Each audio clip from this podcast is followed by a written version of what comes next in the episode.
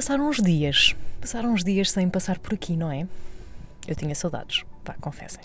Eu sei que vocês também. O texto desta semana é um texto.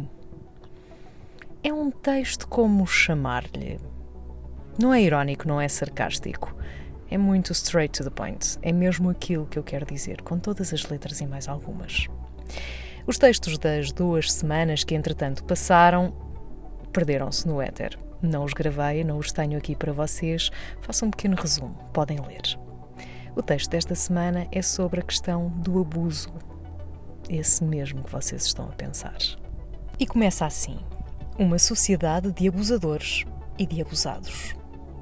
Gosto da forma como o adjetivo tem um duplo sentido em Portugal e no Brasil, entre aquele que é abusado e o que é atrevido.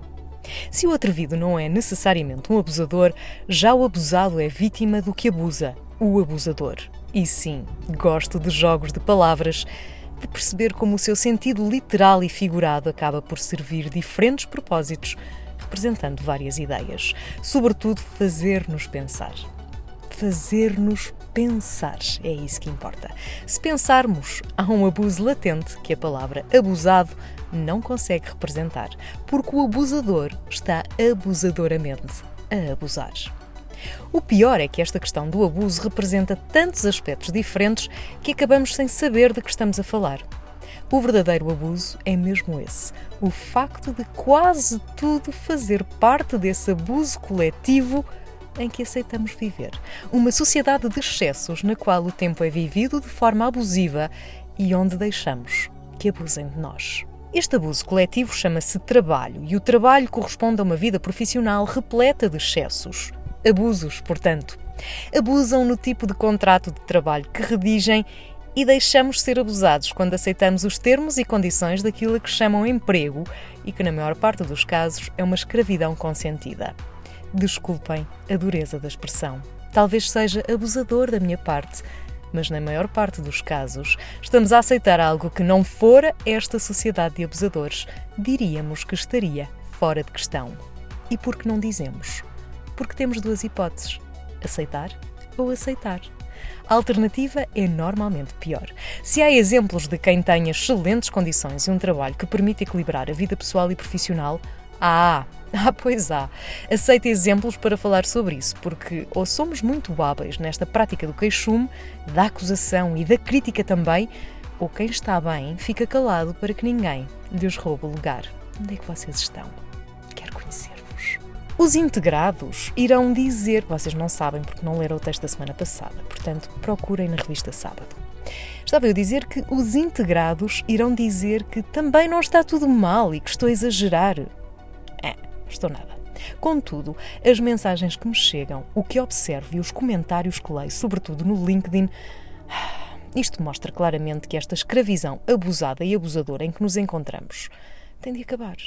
Horas a mais, salário a menos, aumentos salariais inexistentes, acumulação de tarefas para cada função, multiplicação de tarefas na mesma função e acumulação de funções, a par com a ausência de reconhecimento do valor de cada função, falta de valorização pessoal e profissional, Incapacidade para perceber que essa acumulação não se traduz num aumento da produção. Ufa! Pelo contrário, pessoas atarefadas pensam pior e pessoas que pensam pior não conseguem o distanciamento necessário à criatividade e tomada de decisão. Combinar tarefas numa espécie de multitasking forçado produz stress, cuja acumulação se traduz em maior absentismo por doença ou diminuição da motivação. Se a isto juntarmos o abuso que as estatísticas representam, ai, que bom! Estamos muito para lá do que a palavra pode significar. Está nas notícias, é impossível ignorar.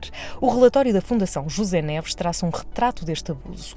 Os nossos licenciados ganham menos do que os profissionais com o ensino secundário em 12 países da União Europeia, provavelmente em muitos mais estamos abusivamente a descer na tabela do rendimento médio e abusadamente a falar de produtividade e qualificações, enquanto enviamos uma geração, na verdade são várias, de profissionais para fora do país em busca de melhores condições, sobretudo melhores salários, maior equilíbrio trabalho-família, reconhecimento e respeito.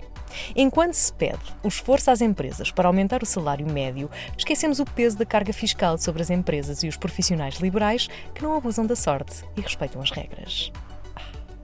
Resultado: Ai, até me canso.